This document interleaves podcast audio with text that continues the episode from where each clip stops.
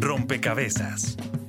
Un espacio para la construcción de opinión pública a través de la investigación, el análisis y la discusión sobre el país y el mundo.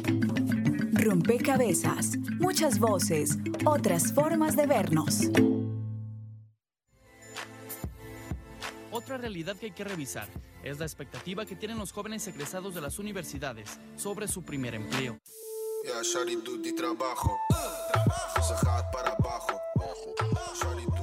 Me quito el trabajo. Pero si además miramos el rebusque, que es la manera como los colombianos en su inteligencia y en sus habilidades han intentado resolver este problema, yo diría que podemos tener la peor situación del mundo.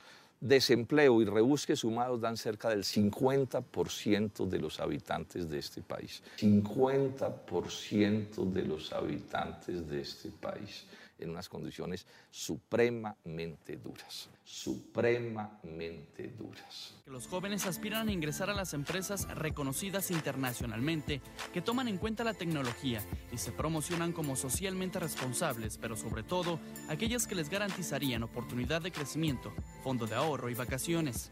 Un excelente empleado, Smithers. Una sonrisa en los labios y una canción en el corazón. Haciéndalo.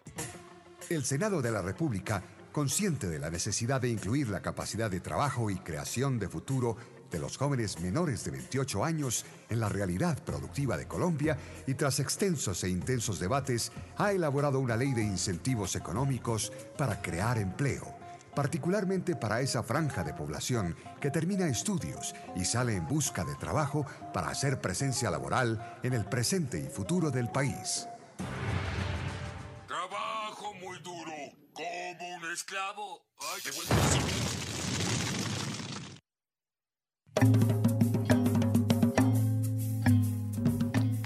Un saludo a todos los oyentes, a todas las personas que se conectan y sintonizan a esta hora. Rompecabezas, muchas voces, otras formas de vernos.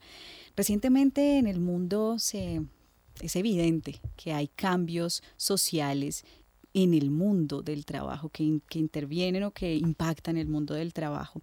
Eh, uno de esos, la informalidad, que se ha vuelto una práctica cotidiana. Em, y, por supuesto, estas prácticas, estos cambios y esas transformaciones afectan directamente a los jóvenes, jóvenes que están eh, saliendo de las universidades y que buscan hoy oportunidades laborales. En Colombia, por ejemplo, según el índice de desarrollo juvenil, de cada 100 jóvenes colombianos, 25 están en edad de trabajar y 17 de ellos no han podido eh, conseguir un escenario de trabajo.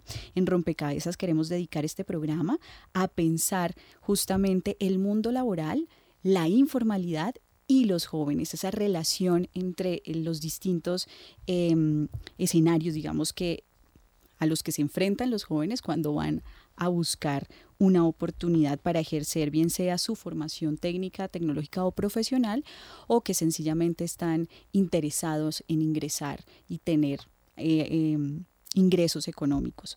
Esta relación también nos va a permitir, por supuesto, reconocer qué es lo que piensan hoy los jóvenes sobre el trabajo y qué es lo que quieren también del mundo del trabajo.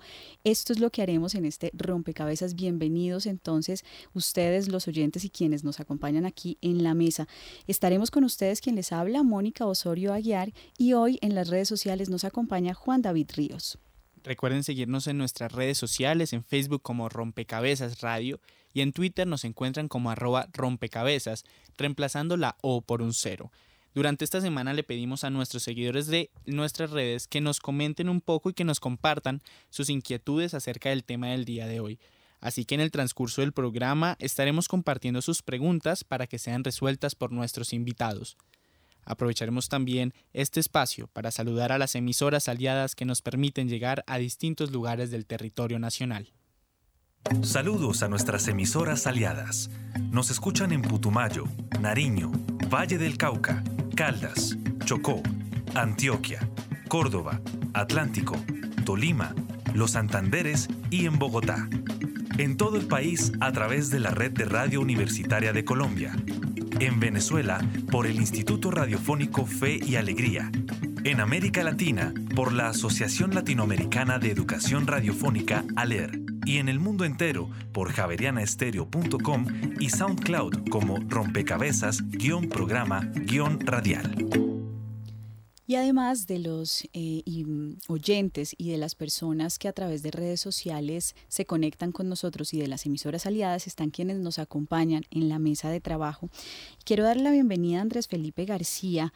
Él es profesor de la Facultad de Economía de la Universidad del Rosario y hace parte también del Observatorio Laboral de la Universidad del Rosario.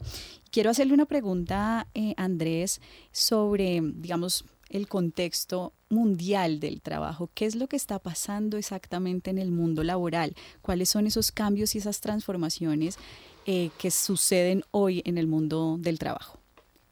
Bueno, eh, primero que todo, muchas gracias por la invitación.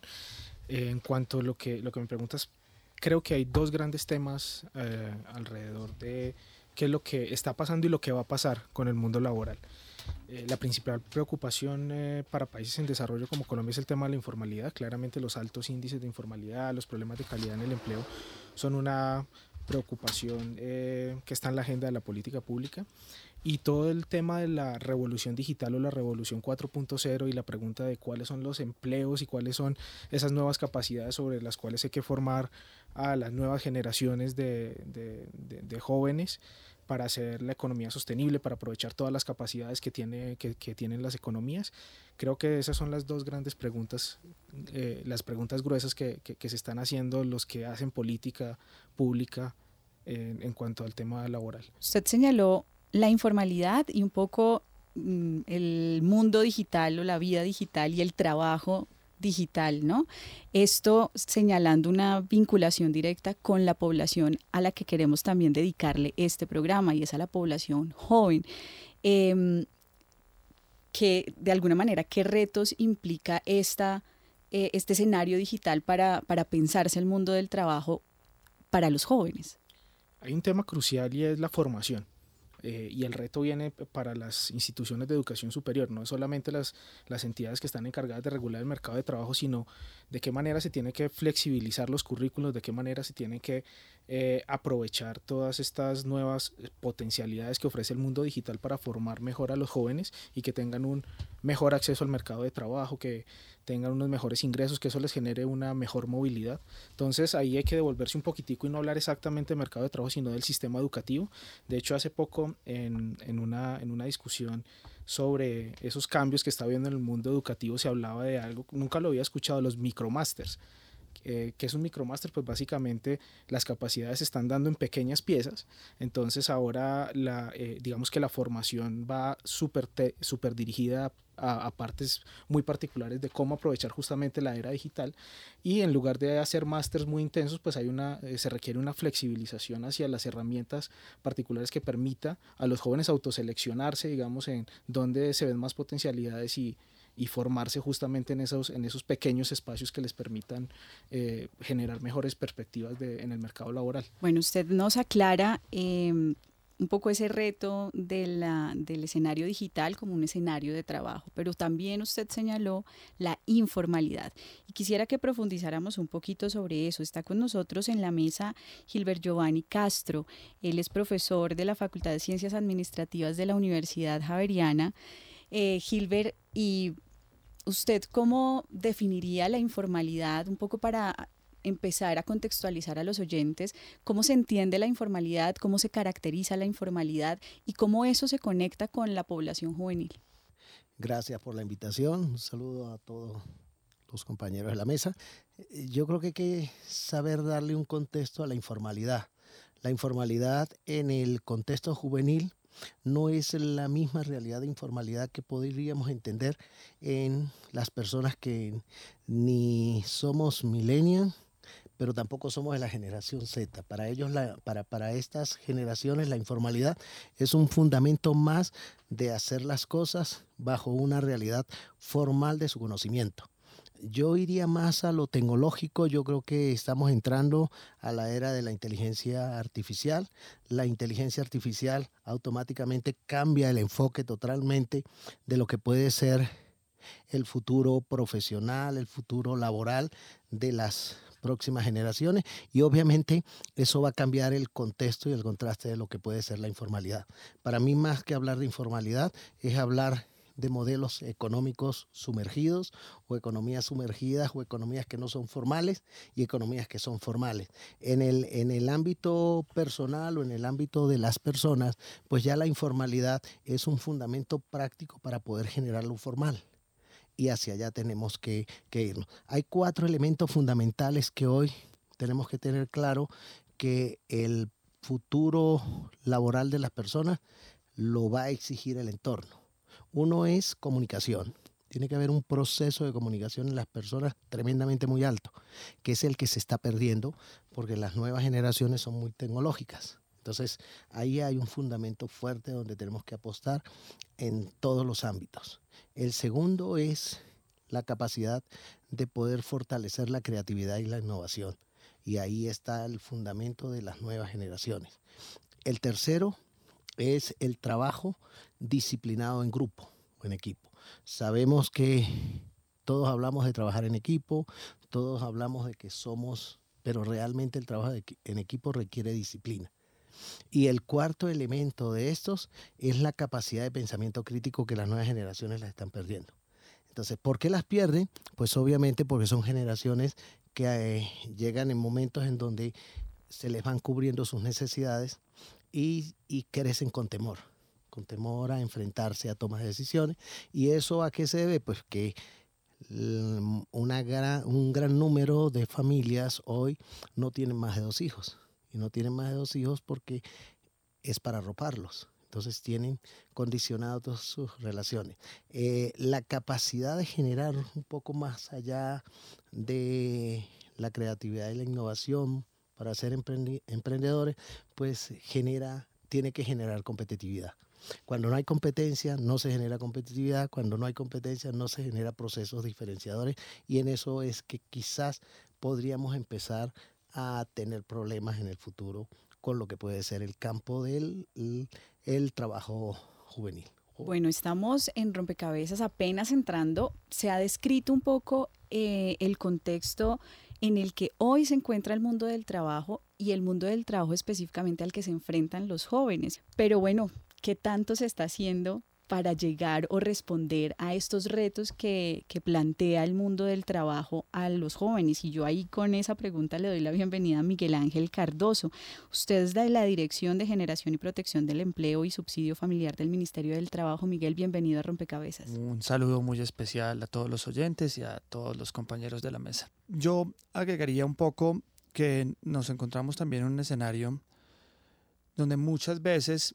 Eh, los escenarios de regulación laboral no van tan de la mano con los cambios que suceden en el mercado de trabajo.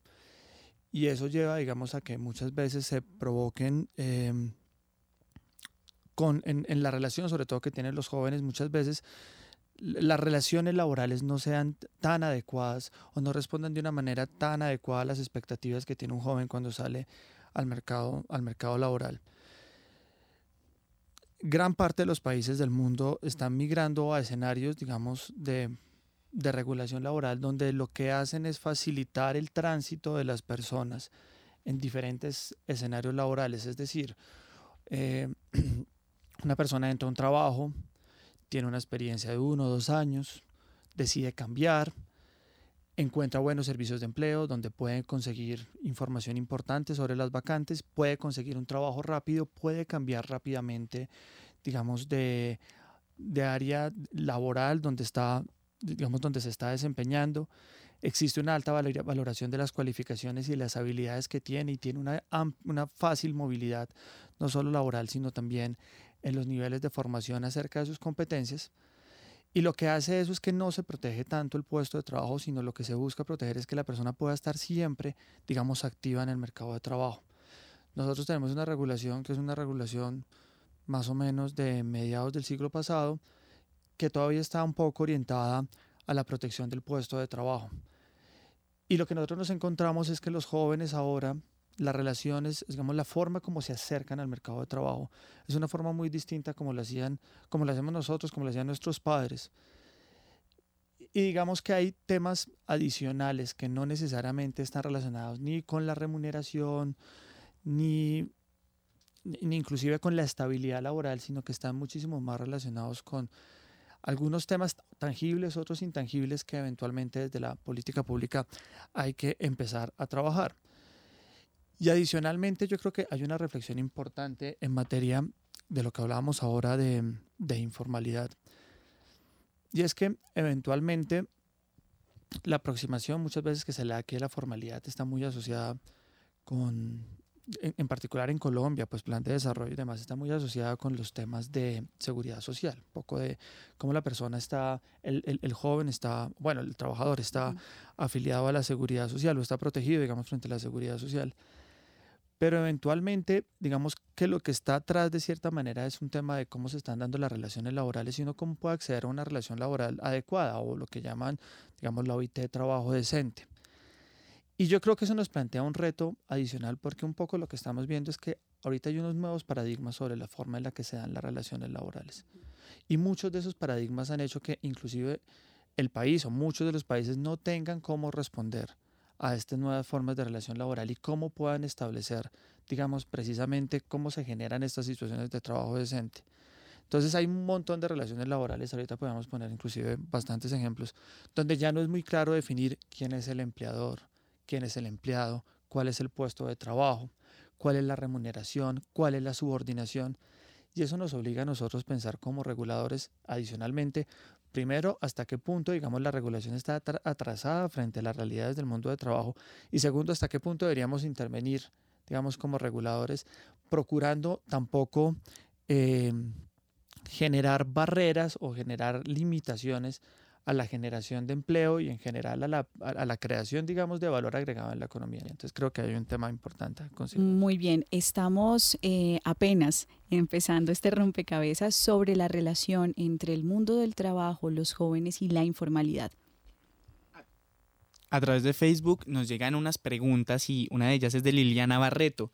Liliana nos pregunta cuáles son esas ciudades con mayores índices de informalidad juvenil. Y aquí en Rompecabezas nosotros queremos sumar una pieza periodística a nuestra conversación. Escuchemos. La informalidad en América Latina es un fenómeno económico que afecta en mayor medida a los jóvenes. Los índices más altos corresponden a Perú, Guatemala, Paraguay, Honduras y El Salvador en donde 8 de cada 10 jóvenes se desempeñan en condiciones de informalidad. En Colombia, el índice de informalidad juvenil está alrededor del 30.5%, según la Organización Internacional del Trabajo. Adicionalmente, esta situación genera un impacto en la sociedad, como nos comenta Moisés Cetre, docente investigador y economista de la Universidad Nacional. Hay que entender ese problema como parte de una problemática global que no es exclusiva de América Latina. Lo que sucede es que se presenta con mayor virulencia. La informalidad juvenil hace parte del concepto más amplio que tiene que ver con el desempleo juvenil. En los momentos de crisis, esta información de desempleo juvenil se multiplica. Entonces, siempre hay que correlacionarlo con lo que se conoce en economía como el momento del ciclo. Lo importante aquí entender es que esos datos son preliminares en el sentido de que estaríamos hablando de promedios y precisar bien que esa información que inicialmente puede ser para Bogotá, Medellín, Cali, no es la misma en municipios como Tumaco, Guapi o Buenaventura, o inclusive los mismos municipios de la Amazonía. La informalidad laboral juvenil representa menores salarios, inestabilidad laboral y en la mayoría de los casos precarias condiciones de trabajo, sin contar la ausencia de garantías frente a la seguridad social y aportes pensionales para el desarrollo personal y familiar. La informalidad como un elemento clave para entender el desarrollo de largo plazo de la fuerza laboral, uno es que los jóvenes no pueden aportar a lo que se conoce como la seguridad social, no pueden aportar para salud, no pueden aportar para pensión. Según los datos del Programa de Promoción de la Formalización en América Latina y el Caribe, FORLAC, en México, Uruguay y Colombia, solo entre el 12 y el 16% de los jóvenes con empleos informales se encuentran cubiertos en seguridad social. Específicamente en Colombia son 27 millones de jóvenes los que se encuentran en la informalidad y se ubican mayormente en Armenia, Quito y Popayán. Decir que allá esa informalidad juvenil es posible que sea el doble eso no es solo culpa de los gobiernos. Eh, para ser un poquito más riguroso, entendamos todo el proceso en tres momentos. Un primer momento es el ciclo de la economía, o sea, lo que se conoce como base económica. Si la economía tiene capacidad de absorción de muchachos jóvenes, un segundo momento es que los gobiernos, eh, tanto locales como el gobierno nacional, no tienen claro una política pública y un tercer momento tiene que ver entonces con las respuestas locales. Aunque el gobierno colombiano ha implementado políticas públicas para contrarrestar el fenómeno económico, las cifras hablan por sí solas. Informó para Rompecabezas Sofía Herrera. Bien, escuchábamos a Sofía y 27 millones de jóvenes en la informalidad es una cifra importante, pero creo que a eso hay que Em, abrirle una línea de análisis, un poco entender em, y conectar con lo que ustedes venían señalando eh, al arranque de este programa. Y es que definitivamente el, lo decía, lo decía mm, Miguel, el, el, paradigma y el tipo de relaciones em, laborales está cambiando y quizás los jóvenes eh, no están buscando lo que otras generaciones buscaban, pero valdría la pena sí eh, concentrarnos un momento en revisar qué es lo que está pasando en nuestro país en términos de jóvenes, mundo laboral e informalidad. Entonces, no sé si, eh, Gilbert, podemos arrancar un poco a pensar cómo, cómo en Colombia eh, y cómo estas cifras diferenciales también en distintas regiones nos dejan ver como escenarios particulares para cada joven en nuestro país. Sí, bueno, a ver, es complejo poder dar una respuesta con, con tantos engranajes que tienen que ver con el mundo laboral. Pero a ver, eh, yo voy a tocar el, el, de oferta y demanda. Eh, en este momento en Colombia hay una oferta de obreros digitales. Un obrero digital puede tener un precio en el mercado por encima de los 2 millones y medio de, de pesos. Un obrero digital es una persona que con muy poca formación, con muy poca formación, puede dedicarse a generar procesos de transformación o de mejora o de revisión o de mantenimiento de cualquier realidad tecnológica de las que manejamos. Eso es lo que hoy se denomina obrero tecnológico. En el mercado laboral colombiano, un obrero tecnológico está por encima de los 2 millones y medio de pesos. Para un obrero tecnológico formarse no necesita sino seis meses de formación. ¿Por qué? Porque lo que, lo que quieren las empresas tecnológicas es tener personas que se especialicen específicamente en una realidad particular, en el manejo de un circuito X dentro de lo que es la tecnología Y por no dar un ejemplo de marcas ni nada. Eso es lo que quiere la, la, empresa tecnológica. Pues bien, para esa empresa pues hay una oferta en el mercado de ese tipo de personas. Realmente la oferta tienen ese precio en el mercado y pueden llegar hasta 4 millones porque no hay oferta, no hay demanda directa y la oferta es más alta que la demanda en ese momento de ese tipo de, em, empleo.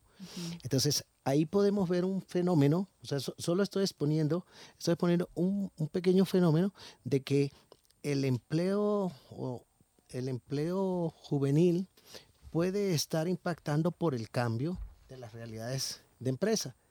Y lógicamente lo que se va agotando es el tipo de modelo de empleo que realmente ya es tradicional, que obviamente ha ido transformándose.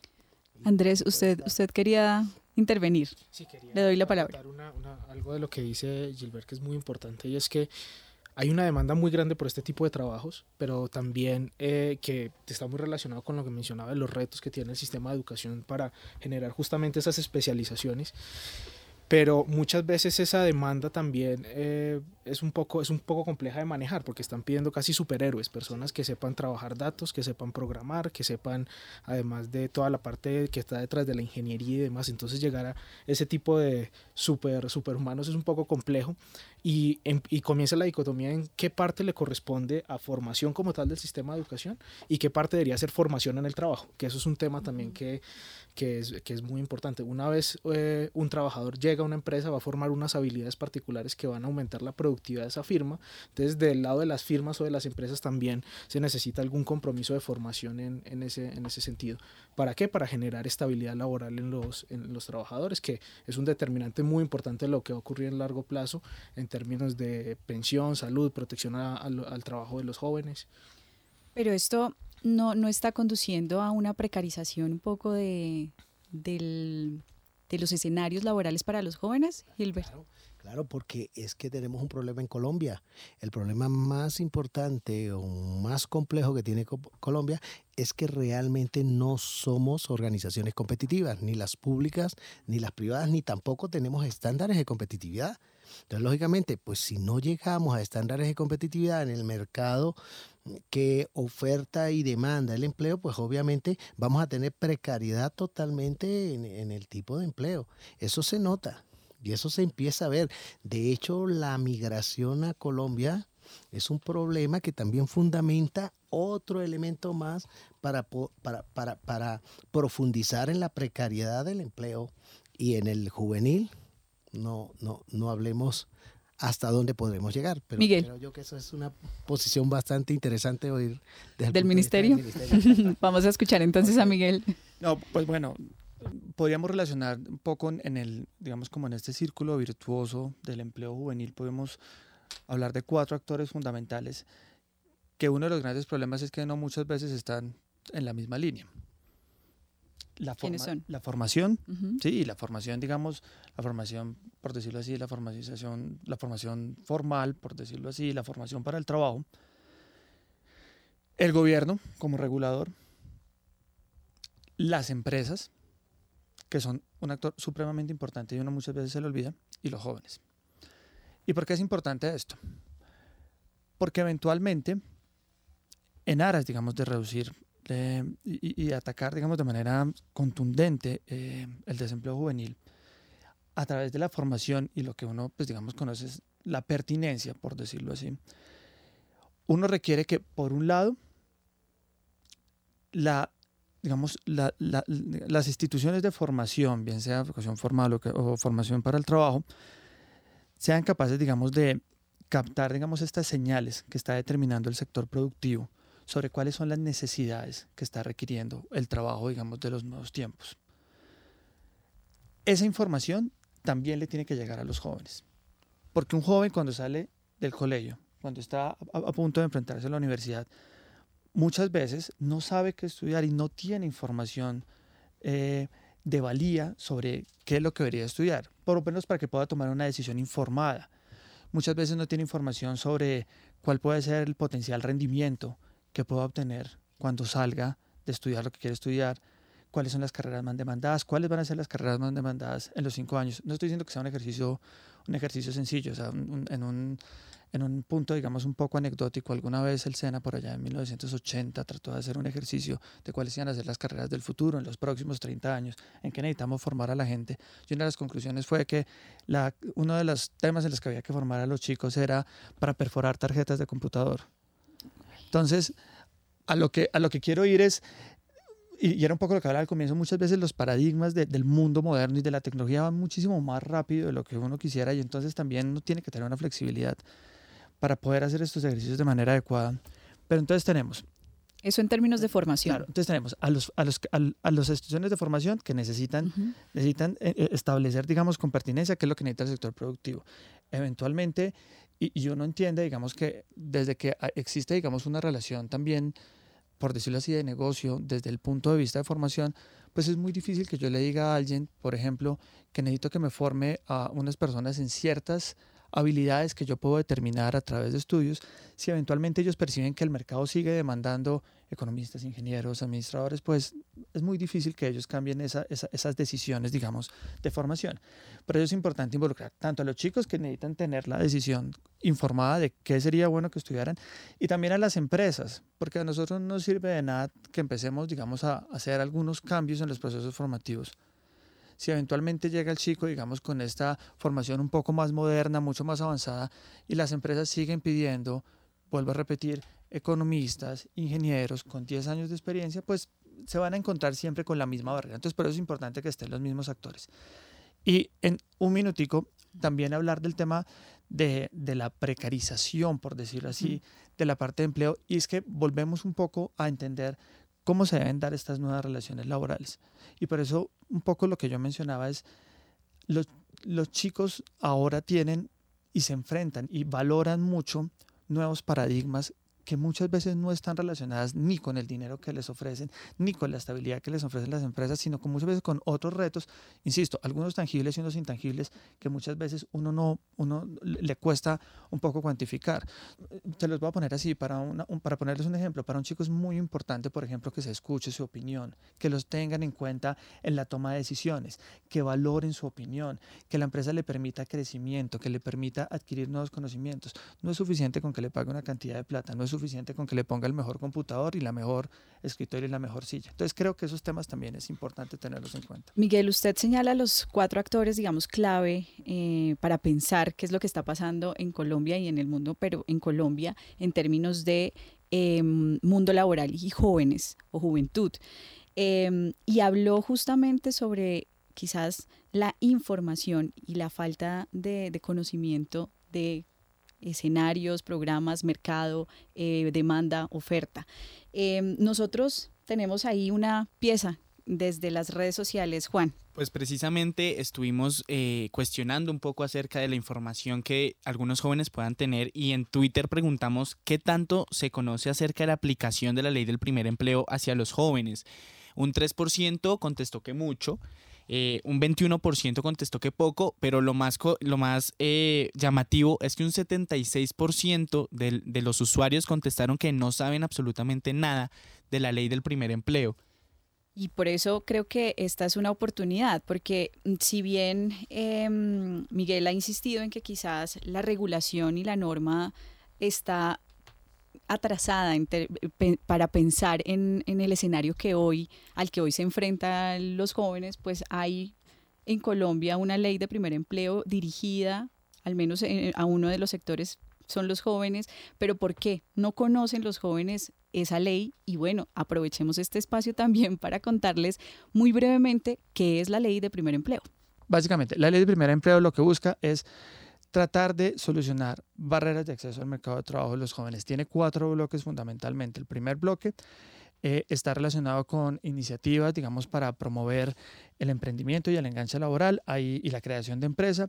Ahí se establece un beneficio tributario para las empresas que sean creadas por jóvenes o donde la mayoría de socios sean jóvenes. Esas empresas no pagan registro mercantil. Eh, por el, no pagan la, la matrícula mercantil ni la renovación en el primer año eso quedó, eso quedó digamos, sin, digamos, sin caducidad. Entonces, cualquier joven en este momento menor de 35 años puede, eh, que quiera crear empresa, tiene ese beneficio. Un beneficio adicional es que las empresas que contraten jóvenes, que aumenten su nómina en jóvenes mayores de 28 años, pueden por un año eh, no eh, hacer contribuciones sacadas de compensación familiar, que es reducirles en un 4% el costo laboral. Esto tiene un asterisco importante y es que em, tiene un asterisco importante y es que una iniciativa de este estilo se había propuesto en otra ley, que es la ley 1429 del 2010, pero tenía un problema y es que el trabajador que, que recibía este beneficio no podía acceder a los beneficios de la caja de compensación, pues de cierta manera esto generaba un cierto choque. Estos chicos que reciben este beneficio tienen acceso completo a las cajas de compensación como cualquier otro trabajador. Y adicionalmente se crea un componente de emprendimiento en el mecanismo de protección al cesante, que es también una, un desarrollo que hizo este gobierno en el año 2013 con la ley 1636, que ahí es donde están los servicios públicos de empleo, que seguramente de las casas de compensación, seguramente muchos los conocerán, ahí se potencia un componente de, emprendimiento muy enfocado para los jóvenes. primer bloque. Segundo bloque, prácticas laborales. El tema de las prácticas laborales en Colombia es un tema que no, que, digamos que tiene unos limbos a veces de definición y no se aprovecha como se debería. Es un primer paso para los jóvenes para que puedan ganar experiencia y también para los empleadores muchas veces les sirve porque las prácticas laborales no se consideran un contrato laboral. Entonces, puede terminar siendo un gana-gana, un gana-gana para los, para los empleadores, porque pueden de cierta manera vincular a chicos para que aprendan, digamos, de los oficios, para que eventualmente, eh, y digamos, con, unas condiciones diferentes a la que da un contrato laboral, que muchas veces es mucho más rígido. Y por otro lado, eh, pues también les sirve a los chicos porque es su primera experiencia laboral y si eso se la valoran, pues obviamente es una experiencia muy importante. Eh, esa ley, por ejemplo, define que toda la experiencia, incluyendo la experiencia que cogen en prácticas, en voluntariados, todos los tipos, digamos, de escenarios, digamos, de intercambio de los chicos con el mercado de trabajo, les vale, les vale como experiencia certificada, no solo en la parte privada, pues porque el, el privado puede valorar la experiencia como quiera, en lo público en lo público, que entonces es un tema muy importante. Y se establece también una especie de ley de cuotas en la parte pública. Tercero, eh, y tercero y el último bloque es el tema de libreta militar, que para los hombres, pues digamos, en su momento resultó siendo un tema, o resultaba siendo un tema muy importante para generar una barrera de mercado de trabajo.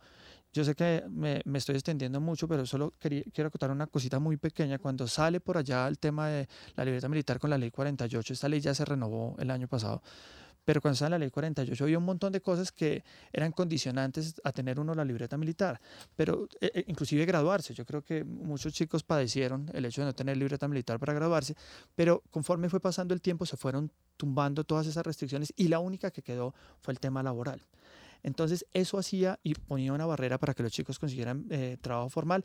Esta ley establece dos cosas importantes, tres cosas importantes. Uno, reduce la edad de reclutamiento. Antes estaba a los 28 años, ahora está a los 24 años.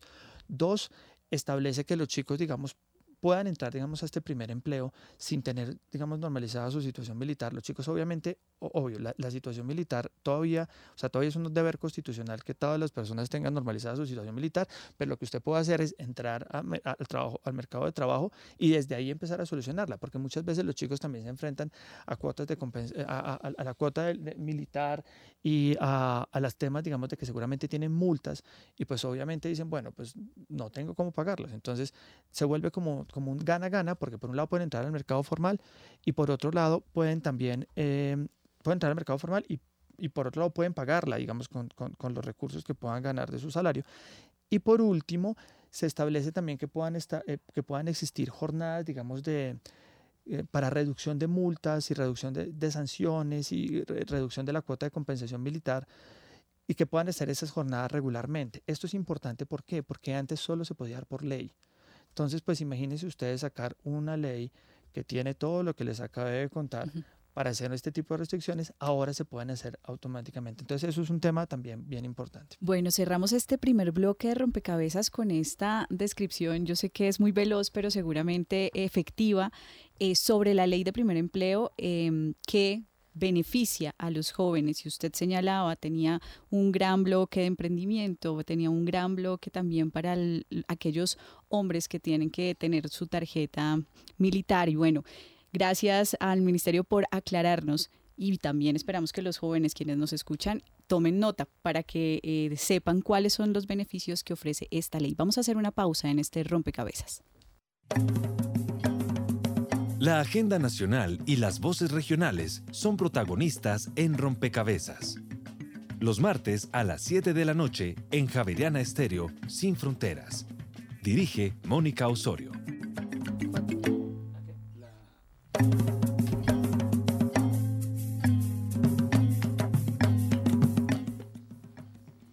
Estamos en Rompecabezas hablando sobre la relación de los jóvenes con el escenario laboral, con el mundo del trabajo. Em, hemos hecho un recorrido un poco entendiendo cuáles son las transformaciones que se están dando hoy en el mundo del trabajo, cuáles son esas demandas que está haciendo el mundo del trabajo de los jóvenes, pero también eh, Colombia un poco cómo se enfrenta a esto en términos de regulación y terminamos hablando de la ley de primer empleo. Em, creo que es el momento de escuchar las voces de los jóvenes, porque son ellos los que nos dicen en últimas cuáles son sus expectativas y sobre esto volveremos a conversar aquí en la mesa. El equipo de rompecabezas salió a las calles de Bogotá a preguntarle a los jóvenes colombianos cuáles son sus expectativas laborales una vez terminen sus estudios. Y esto fue lo que nos contestaron.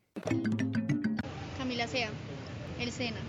Bueno, pues cuando yo termine de estudiar en el SENA, quiero entrar a la universidad, homologar lo que estudié en el SENA y después tener esos, eh, utilizar los conocimientos que adquirí para crear un negocio. El Kid Nicolás Sanabria, la Universidad Francisco José de Caldas.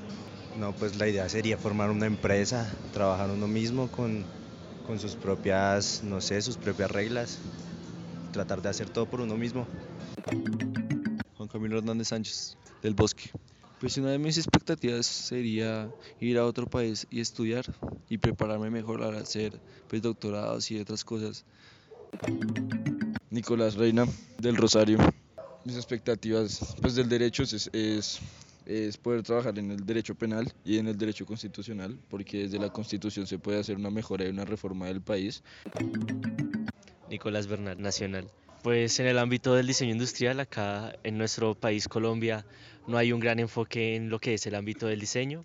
Entonces estoy pensando en irme en otro país donde sea una el cual sea una gran potencia industrial como lo puede ser Alemania. Juan David Rincón Saugal, Sergio Arbolea.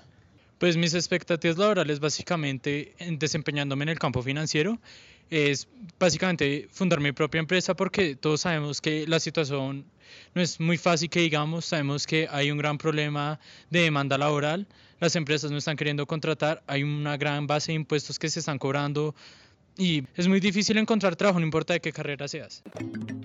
Mi nombre es Laura Hernández, la Pontificia Universidad Javeriana. Bueno, mis expectativas laborales cuando me gradúe y salga de la universidad serían primero eh, comenzar a adquirir experiencia en alguna empresa de urbanismo, que es en lo que deseo especializarme.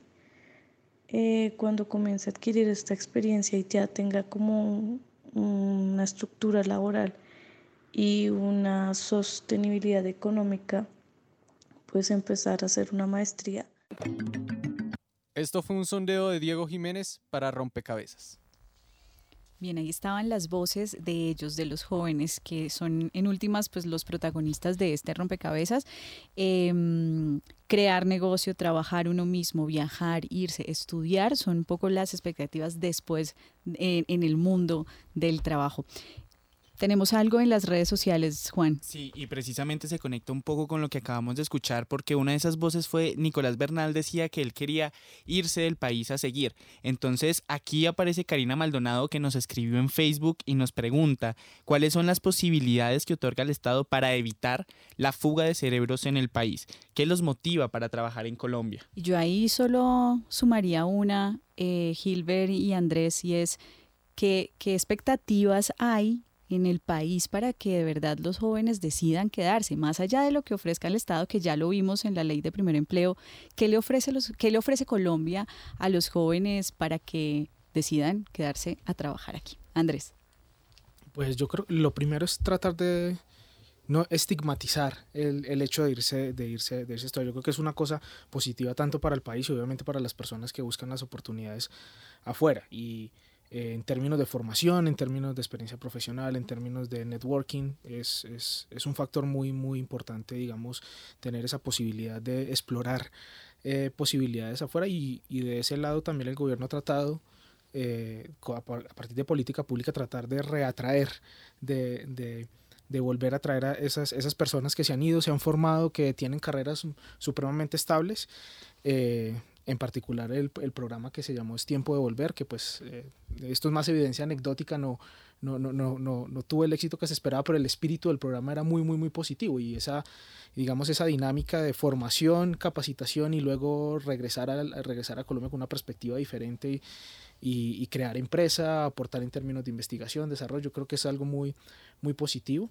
Eh, probablemente lo que se, sí puede ser un lado negativo de las intenciones de irse afuera es no ver esas oportunidades. Y en ese caso, y digamos en ese contexto, quisiera retomar un poco lo que hablaba Miguel, que él, nos, nos, hablaba sobre toda la política de primer empleo.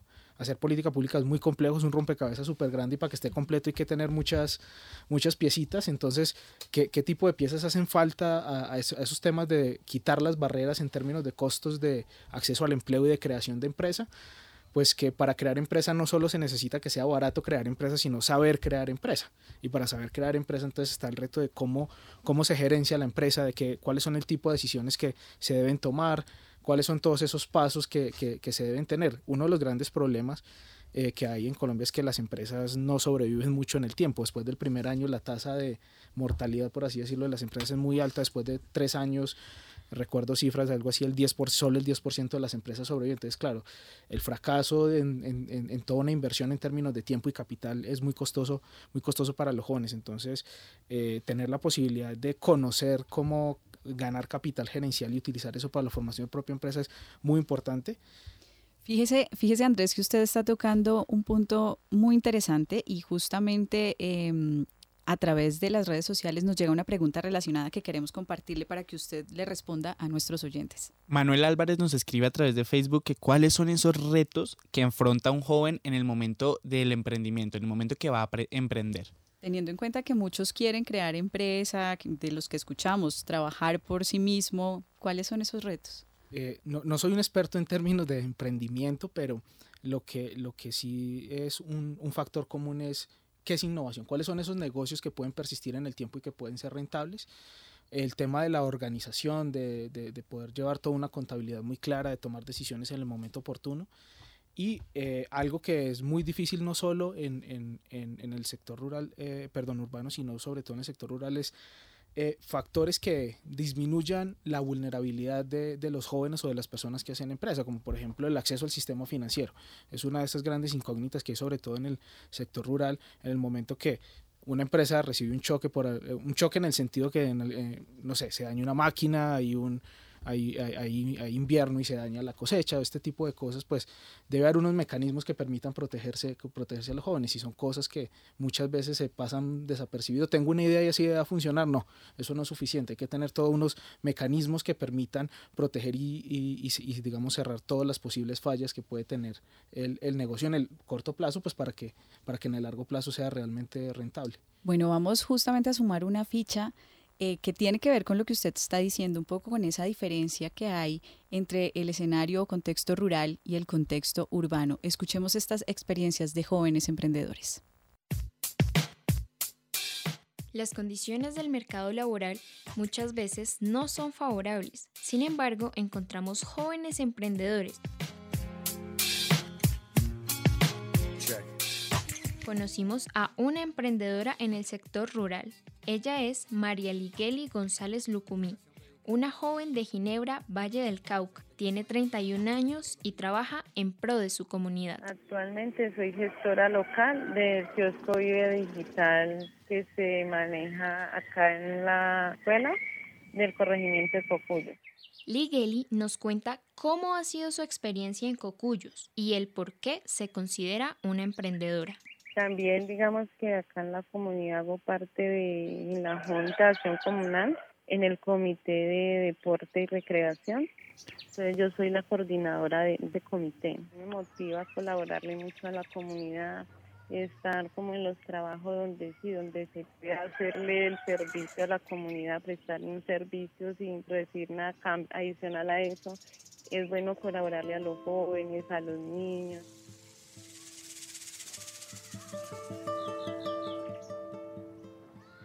De la misma manera, nos cuenta por qué ha decidido trabajar en pro de su comunidad y no buscar alternativas en el sector urbano. como que si salir a ver qué encuentra afuera, pero yo ya estaba afuera y no, acá estoy de nuevo, entonces digo que lo mío es acá en la comunidad y como apoyando en todo el proceso para un bien de la comunidad. Digo que en la comunidad se siente como la armonía de que todos estamos unidos y todos trabajamos para lograr un mismo objetivo.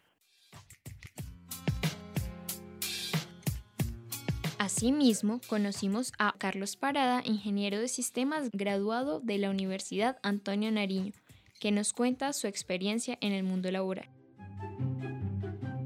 Después de terminar tu carrera universitaria, llegas a, a conseguir un trabajo donde empiezas a desarrollar una serie de habilidades porque quieres empezar a explotar todo lo que tuviste en la universidad. Eso que tú aprendiste, quieres empezarlo a aplicar en el mundo laboral. ¿Y por qué decidió ser un emprendedor? En el modelo tradicional vemos ventajas como el capital sale de tu propio bolsillo, es decir, tú haces la inversión. No tienes un jefe, que eso es muy positivo, te pones el propio horario. Tú sales y entras a la hora que tú quieres, inviertes en lo que quieres y las ganancias son para ti.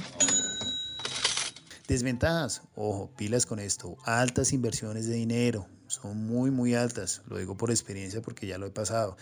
¡Oh, rayos! Te pagas de último, las ganancias que quede lo que llegó en el mes, ese sobradito es para ti. Si tú no trabajas, no ganas, es muy sencillo. Y poco tiempo y calidad de vida. Esto es muy triste y esto es muy, esto es muy cierto. Esto es la realidad de todos los independientes. Finalmente, nos hace una recomendación. Mi recomendación, un plan B muchachos, pero ya, a empezarlo a desarrollar, a estructurar, a colocarle fechas. Por medio de esta herramienta o vehículo nos permite lograr realmente lo que nosotros queremos, esa libertad financiera, que sí se puede lograr. Más que una invitación es cómo se ven ustedes dentro de 10 o 15 años, cuál es su proyecto de vida, qué es lo que realmente quieren desarrollar ustedes como seres humanos y como profesionales. Informó para Rompecabezas Sofía Herrera. Bien, estaban estas dos experiencias que dejan el camino abierto en este rompecabezas para en estos últimos minutos eh, dejar algunas ideas sobre el emprendimiento. Gilmer, y usted eh, eh, es el indicado para hablar sobre el tema. Cuéntenos un poco, bueno, de verdad, ¿es posible eh, hacer emprendimiento? ¿Es posible que los jóvenes piensen que esta es una alternativa real? Un poco hablando también de esos escenarios de oportunidad que Andrés señalaba hace un rato. Sí, bueno, rápidamente voy a dar un bosquejo de todo. Primero, las leyes del primer empleo, si no se conoce, es porque no hay motivación para ella. Entonces, por ahí debemos de tener claro que algo pasa en el entorno. Porque si, los, si cuando las cosas tienen motivación, eso es rápido para comunicar. Entonces, en, en ellos, en los jóvenes, es muy importante tener eso claro. Segundo, un país como Colombia no puede seguir generando posiciones para generar país si no se engranan las realidades del país. Gobierno, empresas, sociedad, sostenibilidad, etcétera, etcétera. Todo eso tiene que ser un todo y tenemos que apostarle a un punto de encuentro. Mientras que el gobierno vaya por un lado, mientras que la empresa vaya por el otro, mientras que los organismos eh, de la sociedad media vayan por otro, mientras la educación vaya por otro, pues obviamente no vamos y eso es importante que lo tengamos en cuenta. Y aquí esto es un problema de ganar, ganar. O sea, no podemos seguir pensando que este es un país donde, y, y, eso lo demuestran los modelos que hay. Y ya metiéndome en el emprendimiento, es, es interesante ver que las opiniones, las, las opiniones de los jóvenes es, fíjate, cultura empresarial, ellos buscan cultura empresarial, buscan emprender, buscan formación, quieren permanentemente formarse, buscan internacionalización, quieren irse, y buscan experiencia, trabajos para hacer experiencia. Todo eso sí, todo eso es muy importante. Pero lo que tenemos que tener claro es que la transferencia de conocimiento y la creación de conocimiento no tiene barreras ni tiene fronteras. Entonces, hoy por hoy, el mundo al que nos estamos enfrentando es eso y por eso es que el joven, pues, pues piensa de otra manera. No es importante, no, un empleo, yo quiero estar en un empleo y ahí me voy a... No, no, no, no, es que sus cosas van más allá porque la transferencia de conocimiento pues no tiene, no tiene frontera, ya es global. Y a la empresa y al gobierno y a todos no les va a interesar si es colombiano, si es mexicano, si es norteamericano. No, lo que necesito es que venga y me ayude a resolver el problema, indistintamente. Y si es indio, mejor. Y si es chino, también. O sea, esto ya es un problema y lo podemos ver. Y, y, aquí no es la cuña para la Javeriana, pero si empezamos a ver la internacionalización de los estudiantes que vienen de cualquier parte del mundo a la Javeriana, ojo, que nos estamos consiguiendo que la mayor comunidad que viene a la Javeriana son coreanos, y después chinos, y después franceses. Pero los que son vecinos no, no son tantos O sea, algo pasa en el mercado y por qué esa movilidad. Y entrando ya a lo que es emprendimiento, a ver, hay que tener claro tres cosas. Primero, una cosa es innovación, otra cosa es emprendimiento y otra cosa es modelo de negocio. Cuando se habla de emprendimiento, la gente inmediatamente lo relaciona con modelo de negocio con empresa. Pero espera, es que si usted no está formado, si eh, el, el, engranaje del emprendimiento para terminar en un modelo de negocio exitoso es que usted puede ensamblar las tres. Y hay gente muy buena que sirve para innovar, pero no sirve para emprender, pero tampoco sirve para hacer modelo de negocio. Hay gente experta en hacer modelos de negocio, por eso compran emprendimientos, y hay gente que sirve para emprender pero no, no innova. Entonces, todo eso es una sincronización de realidades. Cuando este chico, esta chica creo que fue, ¿no? La que decía, ¿qué debo hacer a ver, para, para poder garantizar que puedo ser emprendedor? Pues mire, esto es tan igual como si usted se lanza a una piscina. Si usted se lanza a la piscina, pues usted tiene que saber que sabe nadar. Si no sabe nadar, pues usted corre el riesgo de que tiene que buscar la manera de llegar otra vez a la orilla. ¿Cómo? pues búsquela, porque si no llega, ¿qué le pasa? Se ahoga.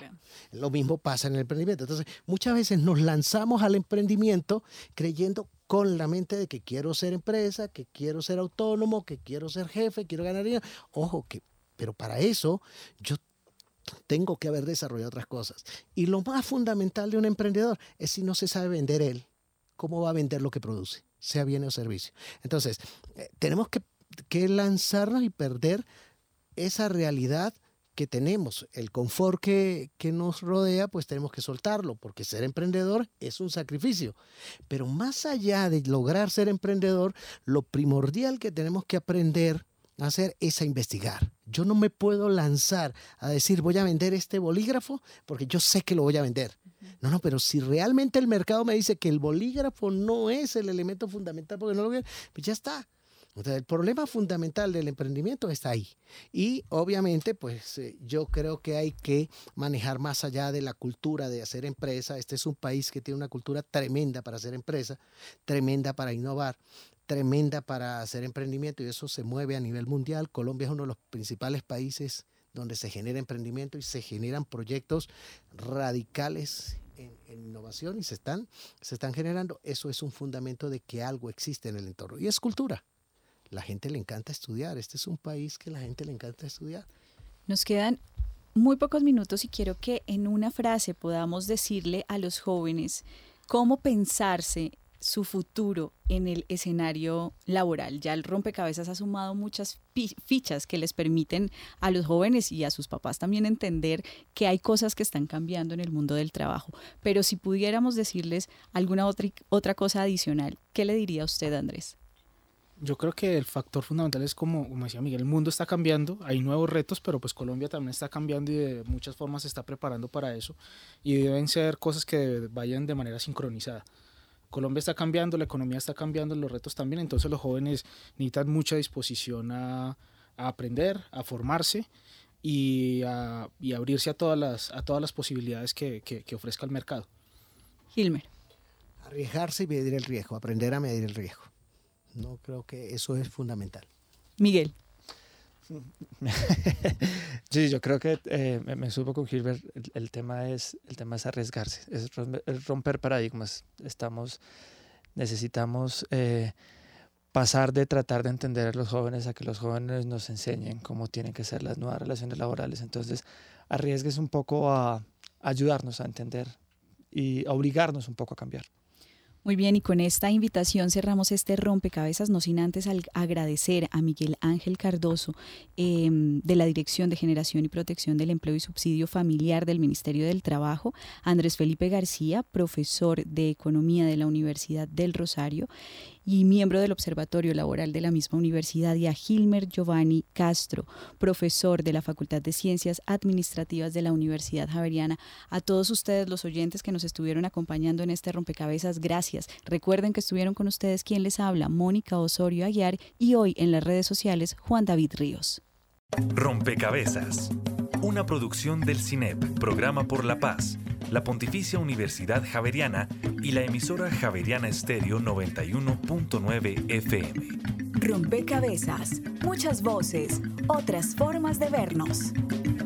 Los paisajes sonoros de Rompecabezas cuentan con audios tomados de distintas fuentes. Para conocer el origen del material, diríjase a www.cinep.org.co.